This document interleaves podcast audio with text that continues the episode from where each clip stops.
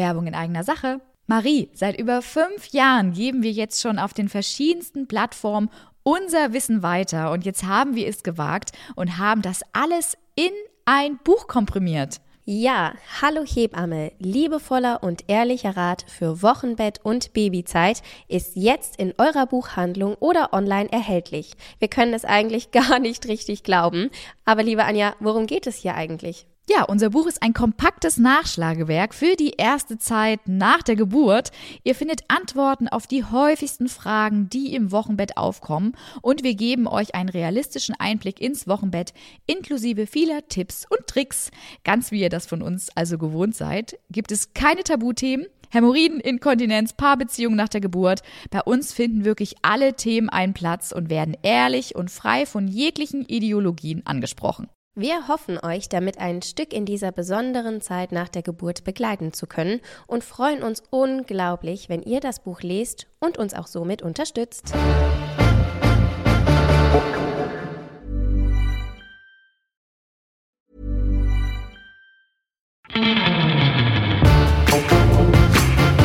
Hier ist dein Podcast mit echten Hebammen-Insider-Tipps.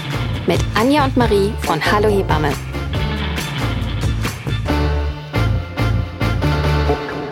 Hallo und herzlich willkommen zu einer neuen Folge vom Hallo Hebammen Podcast. Ich bin die Anja. Und ich bin die Marie. Wir zwei sind zwei Hebammen aus Heidelberg und die Gesichter hinter Hallo Hebamme. Schön, dass ihr wieder mit dabei seid. Und heute wird es eine kleine Kombifolge hier geben.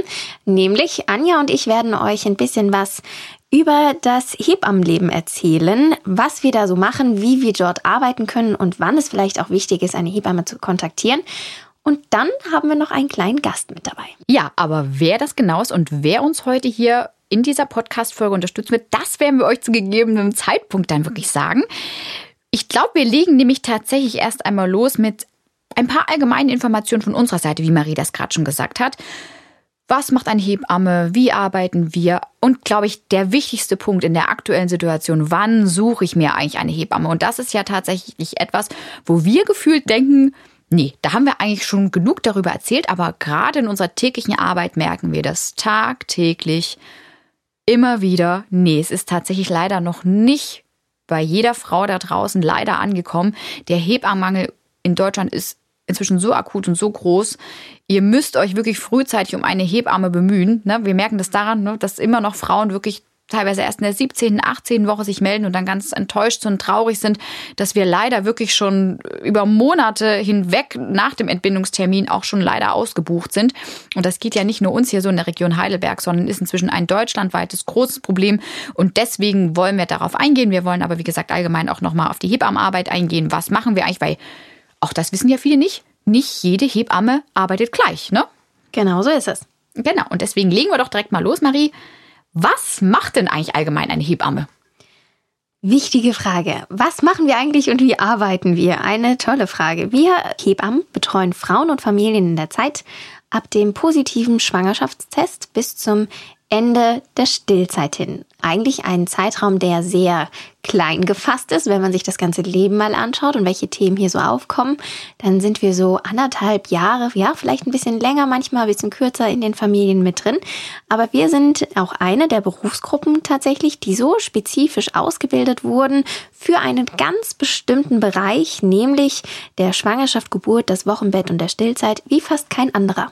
Genau. Und wie arbeiten wir denn nun in diesen Bereichen? Macht da jeder das gleich? Viele haben das jetzt vielleicht hier gerade zum ersten Mal gehört. Ab positivem Schwangerschaftstest. Hä? Ich habe gedacht, eine Hebamme macht nur eine Geburt zum Beispiel. Ne? Ist ja auch was, was wir tatsächlich häufig hören. Ne? Oder Geburt ist bekannt und was auch bekannt ist, ist die Betreuung im Wochenbett. Das hat sich inzwischen rumgesprochen. Aber du hast ja gerade auch schon gesagt, ab positivem Schwangerschaftstest. Ne? Wir mhm. können auch wirklich schon die Vorsorgen in der Schwangerschaft ja auch wirklich ähm, durchführen. Und da gibt's natürlich aber verschiedene Modelle. Ne? Nicht jede Hebamme arbeitet ja wirklich gleich und nicht jede Hebamme kann das eben auch anbieten. Deswegen ganz wichtig mal an der Stelle nochmal zu wissen, Marie, wie können wir Hebammen denn nun arbeiten? Wir haben hier verschiedene Möglichkeiten, unseren Beruf auszuüben. Es gibt drei verschiedene Möglichkeiten. Und du hast ja gerade gesagt, dass man vielleicht ja auch nur eine Hebamme kennt, die nur während der Geburt zum Beispiel da mhm. ist. Und da hast du auch teilweise recht mit, denn es gibt natürlich auch nur Hebammen, die vielleicht in diesem Bereich tätig sind. Deshalb vielleicht, wenn man auch Hebammen im Freundeskreis oder im Bekanntenkreis hat, die zum Beispiel nur in manchen Bereichen tätig sind und deshalb denkt man vielleicht ja auch, ja, die machen nur Geburten, ist das, äh, kommt es nicht von ungefähr, weil es natürlich so auch sein kann. Welche Möglichkeiten haben wir hier allgemein? Wir Hebammen haben die Möglichkeit, als angestellte Hebammen zu arbeiten, als freiberufliche Hebamme zu arbeiten oder auch eine Kombination aus beidem. Und das ist, glaube ich, jetzt für viele interessant. Wie muss man sich das jetzt vorstellen, wenn man sagt, ich arbeite als angestellte Hebamme. Was ist so das Tätigkeitsfeld? Was macht so eine angestellte Hebamme? Ich glaube, das ist für viele Hörerinnen und Hörer echt interessant. Als angestellte Hebamme arbeiten wir meistens in verschiedenen Kliniken oder in geburtshilflichen Abteilungen, wie zum Beispiel im Kreissaal oder auf einer Wochenbettstation, einer Schwangerenstation oder auch in den verschiedenen Ambulanzen. Es gibt aber auch die Möglichkeit, sich in verschiedenen Praxen, zum Beispiel in gynäkologischen Praxen oder auch in Kinderarztpraxen, anstellen zu lassen. Das machen tatsächlich manche Hebammen auch. Ähm, Genau. Und bei manchen ist es ja auch so, ne, dass die Hebammen irgendwie so einen Verbund haben, dass die da irgendwie angestellt. Hebammen in Schulen auch gibt's. Tatsächlich habe ich Hebammen neulich. in Schulen ja, war, ist auch wieder ein ja. Thema, was wirklich wieder neu kommt. Gibt's erst seit kurzem. Also wieder, dass die genau. wirklich dort angestellt sind mhm. und hier wirklich auch den Unterricht dahingehend mit unterstützen. Aber du hast es eben gerade ganz kurz angesprochen. Den Punkt hatte ich natürlich vergessen. Es gibt natürlich auch Hebammen, die sich zusammenschließen, mhm. zum Beispiel eine Praxisgemeinschaft gründen und ähm, sich gegenseitig hier anstellen. Das gibt es natürlich auch. Genau. Und da vielleicht nochmal wichtig jetzt, was ist der Unterschied zur freiberuflichen Hebamme? Wie ist da das Tätigkeitsfeld? Wie können die arbeiten? Als freiberufliche Hebamme arbeiten wir tatsächlich selbstständig. Das heißt, wir rechnen, also wenn man angestellt ist, bekommt man ja ein Gehalt überwiesen. Also du hast einen Arbeitgeber, also ein Arbeitgeber, ein Arbeitnehmerverhältnis. Als freiberufliche Hebamme bist du wirklich selbstständig tätig. Du bist dein eigener Boss. Und hier kannst du natürlich in verschiedenen Bereichen arbeiten, wie zum Beispiel auch der Geburtshilfe mit Hausgeburten, Geburtshausgeburten. Aber auch verschiedene Belegsysteme gibt es, in denen man als freiberufliche Hebamme arbeitet. Zusätzlich sind wir aber auch im Bereich der Vorsorge, wie du zu Beginn der Folge schon angesprochen hast, ähm, tätig, in der Schwangerschaft, der Betreuung im Wochenbett, aber natürlich auch bis hin zur Stillzeit, also Beratung in der Stillzeit und mit den verschiedensten Kursen, die wir anbieten können. Zum Beispiel Geburtsvorbereitungskurse, Rückbildungskurse, aber auch die verschiedensten Kursarten, die es noch gibt, wie zum Beispiel Yoga, wenn man hier verschiedene Fortbildungen oder Zertifikate noch in der Hebammenlaufbahn ablegt, dann sind natürlich andere Kurse hier auch noch möglich. Was da tatsächlich, glaube ich, nochmal wichtig ist zu betonen, nicht jede Hebamme, die freiberuflich arbeitet, bietet da trotzdem das Gleiche an. Es gibt durchaus natürlich ja auch Kolleginnen, ne, obwohl die komplett freiberuflich sind, die vielleicht sagen, nee, Kurse mache ich jetzt zum Beispiel vielleicht nicht. Ne? Also da müsst ihr euch dann auch immer ganz genau nochmal umschauen. Was ich eigentlich sagen will, freiberufliche Hebamme bedeutet nicht gleich freiberufliche Hebamme, weil jede sich selber halt heraussuchen kann, wie sie gerne arbeiten möchte und welche Leistung sie eben auch anbieten möchte und vielleicht auch gerade kann. Da kommen wir nämlich gleich noch dazu. Du hast die Kombination ja nämlich von beiden angesprochen, ne? als angestellte Hebamme zu arbeiten und auch als freiberufliche Hebamme. Ich glaube, das gibt es in keinem anderen Berufsfeld, ist das irgendwie so selbstverständlich wie bei uns Hebammen. Kannst du dazu noch mal ein Wort mehr finden, vielleicht, wie das funktioniert? Gerne. Genau, wie du gerade gesagt hast, wir können auch dies miteinander kombinieren, dass man natürlich als angestellte Hebamme arbeitet und zusätzlich als freiberufliche Hebamme. Grundvoraussetzung ist hier natürlich, dass man, ähm, wenn man in einem Angestelltenverhältnis arbeitet, hier natürlich eine Nebentätigkeit anmelden muss, die vom Arbeitgeber genehmigt werden muss. Das heißt, ähm, das muss man natürlich mit dem Arbeitgeber besprechen, dass man eben zusätzlich als freiberufliche Hebamme noch arbeitet. Das darf man nicht einfach so. Trotzdem kann jede Hebamme sozusagen wählen. Es ist manchmal auch eine schöne Kombination aus beidem, wenn man zum Beispiel die Geburtshilfe im Kreissaal zum Beispiel macht als im Angestelltenverhältnis und zusätzlich vielleicht ein paar Wochenbettbetreuungen, Kurse oder die Familien tatsächlich in der Schwangerschaft noch zusätzlich begleitet. Da kann man äh, wirklich als Hebamme ganz variieren, was vielleicht auch einem liegt, auf was man Lust hat. Da ist wirklich keine Grenzen gesetzt und das ist wirklich das Tolle auch an unserem Beruf, dass man es jeder Lebenssituation anpassen kann wie man arbeiten möchte, wie viel Prozent man in den verschiedenen Bereichen arbeiten möchte. Und da merkt man auch erstmal, wie vielfältig und wie vielseitig unser Beruf eigentlich ist. Ne?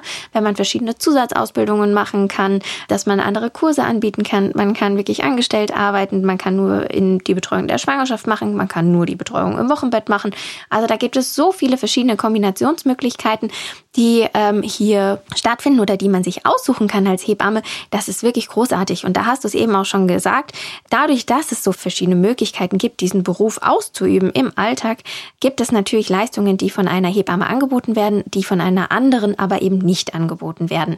Und deshalb ist es meistens so, dass es vielleicht eine Webseite von der Hebamme gibt oder ihr kontaktiert sie einfach und fragt, hey, welche Möglichkeiten hast du? Was bietest du eigentlich gerade an? Kann ich bei dir zum Beispiel die Wochenbettbetreuung machen? Kann ich bei dir einen Geburtsvorbereitungskurs machen? einen Rückbildungskurs?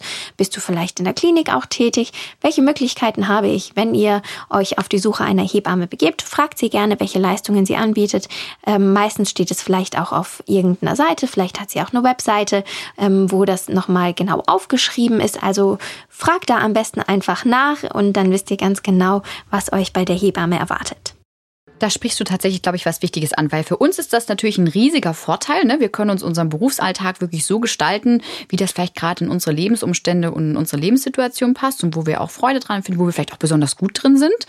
Aber für die Familien ist das natürlich unglaublich schwer, in dem Moment zu überblicken, was bietet denn jetzt die Kollegin jetzt hier zum Beispiel bei mir in der Umgebung an? Und wenn es dann auch noch mehrere gibt, ja, was ist mir denn eigentlich überhaupt wichtig? Ne? Das wäre natürlich dann vielleicht manchmal auch für die Familien leichter, wäre das äh, Stiefel F und jede Hebamme würde das gleiche machen. Aber das ist in Deutschland eben nicht der Fall. Deswegen informiert euch tatsächlich frühzeitig, schreibt euch vielleicht auch eine Liste, was ist euch wichtig und dann begebt euch auf die Suche. Kann es dann vielleicht auch schon zu spät sein? Denn wann suche ich mir denn eigentlich so eine Hebamme? Wir haben es ja vorhin schon so ein bisschen angeteasert. Der Hebammenmangel in Deutschland ist groß. Hast du da einen Tipp? An wann sollte ich mich auf die Suche nach einer Hebamme begeben? Auf jeden Fall. Zuerst sollte man, holen wir erst nochmal, glaube ich, die Hörerinnen und Hörer hier ganz allgemein ab, denn jede Frau hat gesetzlichen Anspruch auf eine Hebammenbetreuung in dieser ganz besonderen Phase ihres Lebens, nämlich Schwangerschaft, Geburt, Wochenbett und Stillzeit. Das ist gesetzlich verankert und festgelegt. Man benötigt auch keine Überweisung oder ähnliches von Arzt oder Ärztin, damit man uns irgendwie kontaktieren kann, wie es zum Beispiel bei Physiotherapeuten ja oft der Fall ist, ne? Oder anderen Berufsgruppen, wo man oft hinverwiesen werden muss. Nein, bei uns ist das tatsächlich nicht der Fall. Aber du hast es vorhin und jetzt ja auch wieder angesprochen. Wir haben einen großen Hebammenmangel in Deutschland. Und das ist natürlich sehr, sehr blöd. Finden wir selbst auch blöd. Und wir würden uns hier eine andere Situation auch gerne wünschen, ist aber aktuell leider nicht so. Und deshalb raten wir jeder Frau und jeder Familie, sich möglichst früh nämlich mit positivem Schwangerschaftstest eine Hebamme zu kontaktieren und zu suchen. Oft fragt man sich ja dann, oder oft ist es dann so ein bisschen die Frage, boah, eigentlich würde ich gerne diese zwölf Wochen abwarten, ne? Diese riskanten, die riskanten Wochen, die ja immer wieder auch bekannt sind und im Kopf so ein bisschen rumschweben. Aber hier möchten wir euch gerne einmal beruhigen, denn es gibt zwei Punkte, auf die wir hier gerne ansprechen müssen. Erstens, es ist nie zu früh, sich um eine Hebamme zu kümmern. Erstens, damit ihr dann eben fest eine Hebamme in der Schwangerschaft, Wochenbett und ähm, in der Stillzeit natürlich habt. Und wichtig zu wissen ist auch, dass wir Hebammen in den ersten zwölf Wochen auch die Familien begleiten. Das heißt, auch wenn es zu einer Fehlgeburt in dieser Zeit kommen sollte, sind wir Hebammen an eurer Seite und können euch hier unterstützen, zur Seite stehen, damit auch diese Phase gut von euch verarbeitet und überwunden werden kann.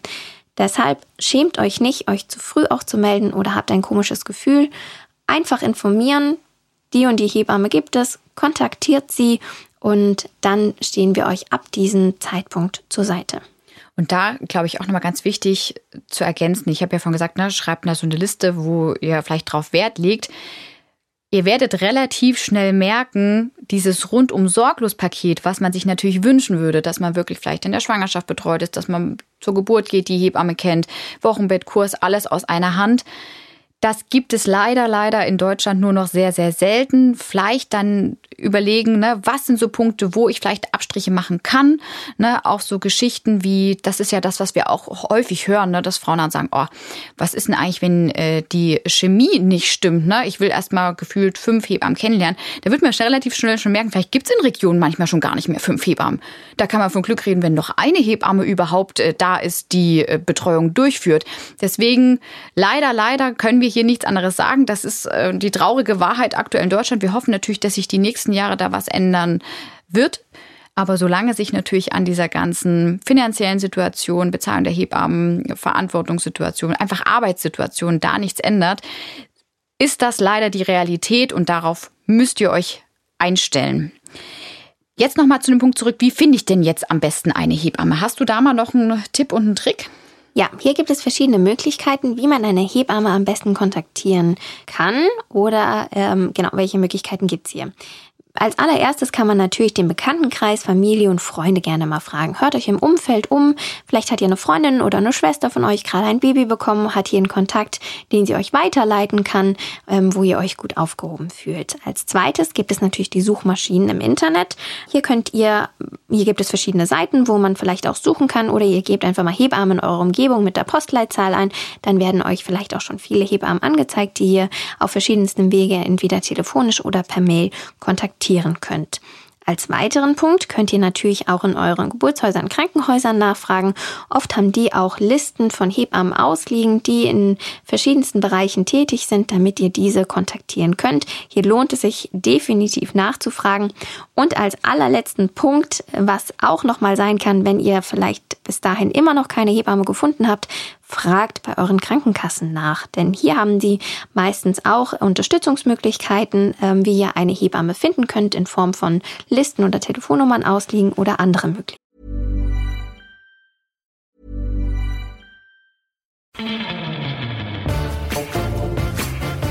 Werbung. Entdecke Mamli, deine digitale Begleiterin durch Schwangerschaft und Mutterschaft. Diese App vereint die Weisheit von Achtsamkeitstrainerinnen die Expertise von Schwangerschaftsexpertinnen und bietet direkte Unterstützung in 1 zu 1 Gesprächen durch die Mamli Coaches. Und das alles ohne Wartezeit. Als zertifiziertes Medizinprodukt stützt sich Mamli auf wissenschaftlich fundierte Methoden. Sie wurden von Expertinnen aus Gynäkologie, Psychologie und Hebammenkunde entwickelt und hilft dir, Ängste und Sorgen in dieser entscheidenden Lebensphase zu bewältigen. Ein besonderes Highlight für Versicherte der Techniker Krankenkasse und der DBK ist die Nutzung von Mamli kostenfrei. Nutzerinnen anderer Krankenkassen können ebenfalls eine Kostenübernahme beantragen. Mamli ist mehr als nur eine App. Sie ist ein vertrauensvoller Begleiter auf deinem Weg zur Mutterschaft, der dir unkomplizierte Unterstützung bietet, wann immer du sie benötigst. Erfahre mehr über Mamli und die Möglichkeiten zur Kostenübernahme auf www.mamli.de.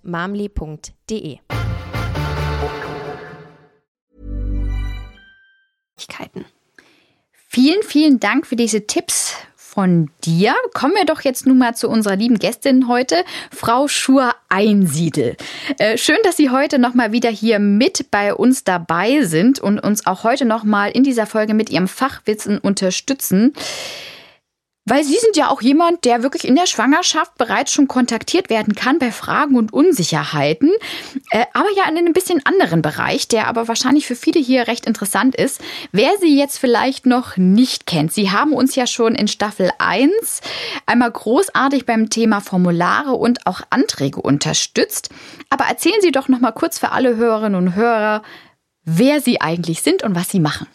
Ja, ich war ja schon mal hier, hat mich sehr gefreut. Mein Name ist Annette Schur-Einsiedel. Ich bin äh, von Beruf Sozialpädagogin, PKIP-Leiterin, systemische Familientherapeutin, arbeite bei Pro Familia in Mannheim und habe selbst drei Kinder großgezogen. Ja.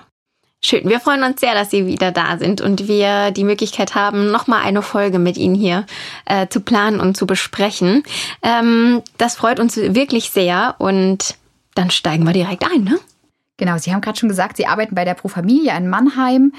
Wie erleben Sie das Thema Hebammenmangel? Kommen viele Familien auf Sie zu? In der Tat. Also das ist somit das größte Problem das Schwangere haben, eine Hebamme zu finden. Also es ist in Mannheim mittlerweile so zu beobachten, dass Frauen direkt nach einem positiven Schwangerschaftstest am besten Kontakt zu einer Hebamme aufnehmen. In der Beratung erlebe ich oft, dass Frauen, die dann nach der zehnten Woche kommen, schon keine Hebamme mehr finden.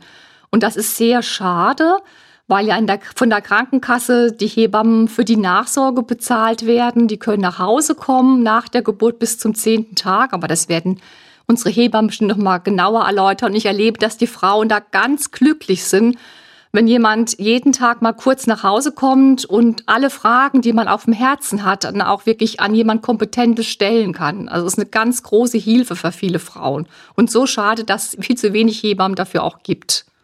Hat Pro Familie noch mal eine Möglichkeit, anders an Hebammen heranzutreten und bei der Vermittlung zu helfen? Leider nicht, leider nicht. Also wir können auch nur die Internetpräsenz mhm. äh, präsentieren und äh, den Frauen sagen, bitte kümmert euch da rechtzeitig drum. Mhm. Wir haben ja bereits in Folge 11 ausführlich über die Formulare nach der Geburt gesprochen. Das haben wir ja hier wirklich ausführlich beleuchtet und wir würden jetzt gerne mal darauf gehen, die Formulare und Anträge für die Schwangerschaft einmal zu beleuchten. Gibt es da spezielle Anträge, die man vielleicht schon ausfüllen muss, ähm, was man beantragen sollte? Was gibt es da? Ja, also in der Schwangerschaft ist es so, dass man ja irgendwann mal seinem Arbeitgeber Bescheid sagt, dass man schwanger ist. Und dafür bekommt man vom Frauenarzt eine Bescheinigung, dass man schwanger ist über den voraussichtlichen Entbindungstermin und über den voraussichtlichen Mutterschutz beginnen, dass der Arbeitgeber auch planen kann. Es gibt keine Verpflichtung, bis zu welchem Zeitpunkt man dem Arbeitgeber Bescheid sagen muss. Es ist so ein bisschen die Frage, möchte ich das recht früh sagen, weil ich vielleicht Mutterschutzrichtlinien beachtet haben möchte? Oder habe ich vielleicht einen befristeten Vertrag, wo ich gerne da noch nicht Bescheid sagen möchte, dass der Vertrag vielleicht verlängert wird? Also es gibt zumindest keine Vorgabe, bis wann es gesagt werden muss beim Arbeitgeber. Ja, das ist so das Formular für den Arbeitgeber. Dann ist es so, zu Beginn der Mutterschutzfrist, die beginnt ja sechs Wochen vor Geburt, äh, kann man Mutterschaftsgeld bei der Krankenkasse beantragen. Und ähm, das macht man, indem man nochmal eine aktuelle Entbindungsbescheinigung beim Frauenarzt holt und diese an die Krankenkasse schickt. Und dann wird die Krankenkasse das Mutterschaftsgeld berechnen und ihn auszahlen in einem Block sechs Wochen vor Geburt. Und nach der Geburt schickt man dann eben die Geburtsurkunde zur Krankenkasse und bekommt dann das Mutterschaftsgeld nach Geburt auch in einem Block ausbezahlt für die acht Wochen nach der Geburt. Ich würde ganz gern nochmal auf den Punkt Mutterschutz zurückkommen, den Sie gerade angesprochen haben. Und ähm, da haben Sie ja auch schon so diese 34. Schwangerschaftswoche ins Spiel gebracht. Reicht das wirklich, wenn man dem Arbeitgeber nur informiert oder braucht man da irgendwie noch ein spezielles Formular? Meines Wissens nicht. Also sobald der Arbeitgeber Bescheid weiß, dass die Frau schwanger ist, ist es seine Aufgabe zu schauen, dass die Mutterschaftsregeln eingehalten werden. Da gibt es Mutterschutzvorschriften, die in jedem Betrieb aushängen müssen, auch offiziell zugänglich für alle Mitarbeitenden und die der Arbeitgeber einzuhalten hat. Das ist gut zu wissen. Das ist, glaube ich, auch sehr interessant. Ja. Hm. Und ähm, das Mutterschaftsgeld haben Sie gerade auch schon wunderbar gleich mit dem Anschluss erklärt. Hat da jede Frau Anspruch drauf? Also aufs Mutterschaftsgeld hat jede Arbeitnehmerin Anspruch. Ähm, also sowohl Vollzeit als auch Teilzeit beschäftigt, auch Auszubildende. Ähm, das ist äh, die Voraussetzung, man muss in der gesetzlichen Krankenkasse versichert sein. Das ist eine Voraussetzung. In Privatkassen ist es so, muss man schauen, ob man eine Versicherung hat mit einem Krankenhaustagegeld. Dann ist meistens das Mutterschaftsgeld beinhaltet. Ansonsten bekommen Privatversicherte kein Mutterschaftsgeld. Ähm, Frauen, die nur eine geringfügige Beschäftigung haben, also so ein Minijob, die bekommen nur ein einmaliges Muttergeld, Mutterschaftsgeld in Höhe von 210 Euro ausbezahlt und das muss auch extra beantragt werden beim Bundesversicherungsamt. Ich glaube, das ist gerade super interessant, weil Sie sagen jetzt schon, Privatversicherte haben da ähm, einen geringeren bzw. keinen richtigen Anspruch auf dieses Mutterschaftsgeld. Wie sieht es denn eigentlich mit dem Mutterschutz aus bei Selbstständigen? Ja, Mutterschutzgesetz gilt bei Selbstständigen meines Wissens auch nicht. Hm. Gut zu wissen. Also da ist jeder für sich selbst verantwortlich sozusagen, wie lange er arbeiten oder sie arbeiten möchte. Genau. Mhm. Welche Unterlagen benötige ich denn dafür? Für das Mutterschaftsgeld? Ja. Eigentlich erstmal gar keine. Sie müssen nur die Entbindungsbescheinigung vom Frauenarzt an die Kasse schicken. Das war's. Das war's. Die Kasse schickt Ihnen dann was zu, was Sie ausfüllen und das äh, ist individuell von Kasse zu Kasse verschieden. Na, das ist doch schon mal klasse. Und wie lange wird das dann, dass Sie das nochmal, glaube ich, so kurz ein bisschen näher erläutern, wie lange wird das jetzt genau gezahlt von den Krankenkassen? Genau, also Mutterschaftsgeld wird bezahlt sechs Wochen vor Geburt bis acht Wochen nach Geburt. Das nennt man die Mutterschutzfrist. Sollten äh, Zwillinge auf, der, äh, auf dem Weg sein, dann werden, wird Mutterschaftsgeld äh, sogar bezahlt bis zwölf Wochen nach der Geburt. Und äh, die Krankenkasse zahlt allerdings nur bis zu einem Höchstbetrag von 13 Euro am Tag. Damit die Frau aber trotzdem auf ihr Nettogehalt kommt, muss der ganze Rest aufs Netto vom Arbeitgeber bezahlt werden. Das heißt, der Arbeitgeber zahlt ihnen monatlich ihr Nettogehalt minus dem Zuschuss von der Krankenkasse. Das, das heißt, sind dann die ja. 13 Euro pro Tag. Also genau. die, okay, okay. Aber die 13 mhm. Euro sind fix, die erhält jede werdende Mutter oder gibt es da auch Abweichungen? Kann man das pauschal sagen überhaupt? Ähm, die Formulierung ist bis zu 13 Euro. Also okay. wenn diese 13 Euro am Tag jetzt mehr wären, als sie vorher verdient haben, prozentual kriegen mhm. sie die nicht. Okay. Also das ist der Höchstbetrag, die 13 Euro. Okay, mhm. okay. Jetzt haben wir schon ganz viel über die werdende Mama gesprochen. Äh, kommen wir doch noch mal kurz zum werdenden äh, Papa. Hier würde uns noch das Thema Vaterschaftsanerkennung wirklich sehr interessieren, weil das wirklich etwas ist, was immer mehr Paare und werdende Familien auch betrifft. Was können Sie uns darüber erzählen? Ja, das ist ein ganz wichtiges Thema bei Paaren, die nicht verheiratet sind. Also wenn Paare verheiratet sind, geht man davon aus, dass Mutter und Vater gleichberechtigte elterliche Sorge ausüben. Bei nicht verheirateten Paaren ist es so, dass die Mutter die alleinige Sorge hat und der Vater erstmal gar nirgendwo registriert ist. Deswegen ist es wichtig, diese Vaterschaftsanerkennung zu machen. Die kann man vor der Geburt machen oder auch nach der Geburt. Ähm, die Vaterschaftsanerkennung kann gemacht werden beim Standesamt, beim Notar, beim Jugendamt.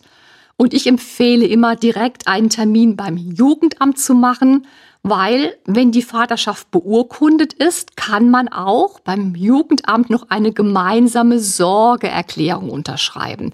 Also das sind zwei verschiedene Dinge. Einmal die Vaterschaftsanerkennung, da wo der Vater per Urkunde als Kindesvater eingetragen wird und dann auch in die Geburtsurkunde des Kindes eingetragen werden kann. Und auch wenn das passiert ist, hat trotzdem die Mutter noch die alleinige elterliche Sorge.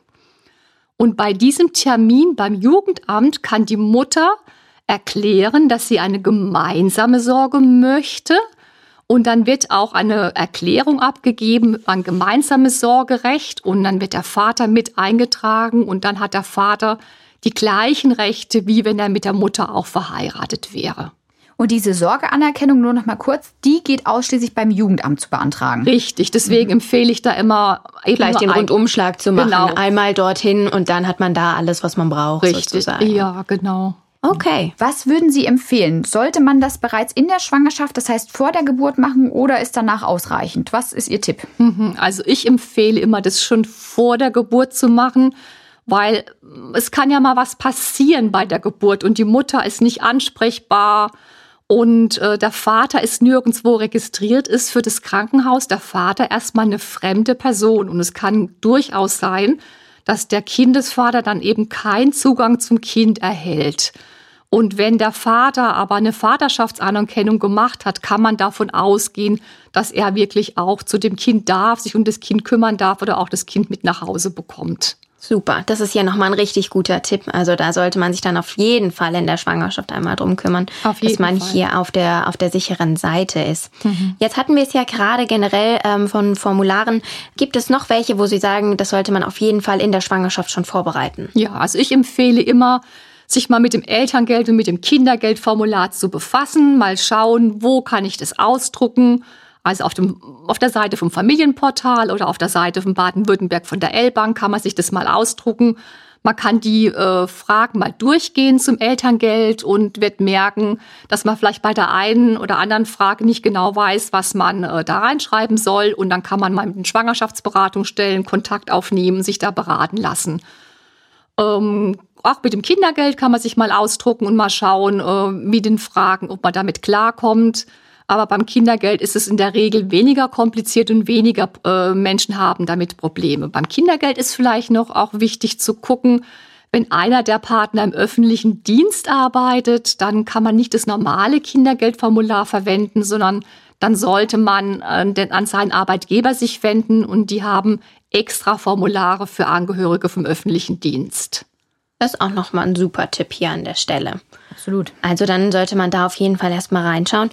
Super, Frau Schuh einsiedelt. Ich glaube, Sie haben uns wieder mal einen super Einblick gegeben. Vor allem, glaube ich, was auch die Vaterschaftsanerkennung oder Vaterschaftssorge auch betrifft. Ähm, dann vielen Dank für Ihre Zeit einmal wieder hier bei uns. Äh, vielen Dank, dass Sie nochmal zu Gast waren. Um, Sie waren wirklich eine große Bereicherung heute.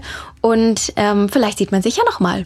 Ja, ich bedanke mich auch, dass ich kommen durfte und hoffe, ein bisschen beigetragen zu haben, damit Sie ein bisschen verständlicher werden, was man nach der Geburt und vor der Geburt alles machen sollte. Absolut. Also ich kann das nur sagen. Ich glaube, du auch, Marie, oder? Definitiv. Ja, vielen Dank, dass ihr bis zum Ende heute auch wieder hier diese Folge angehört habt. Wenn euch der Hallo Hebammen Podcast gefällt, dann drückt unbedingt auf Abonnieren, gebt uns Feedback, äh, bewertet den Podcast, dass wir einfach wissen, was können wir besser machen, was stört euch, was findet ihr gut und ja. Dann hören wir uns wieder zur nächsten Folge und hoffen, dass ihr alle wieder mit dabei seid. Bleibt gesund und bis bald. Eure Anja und Marie.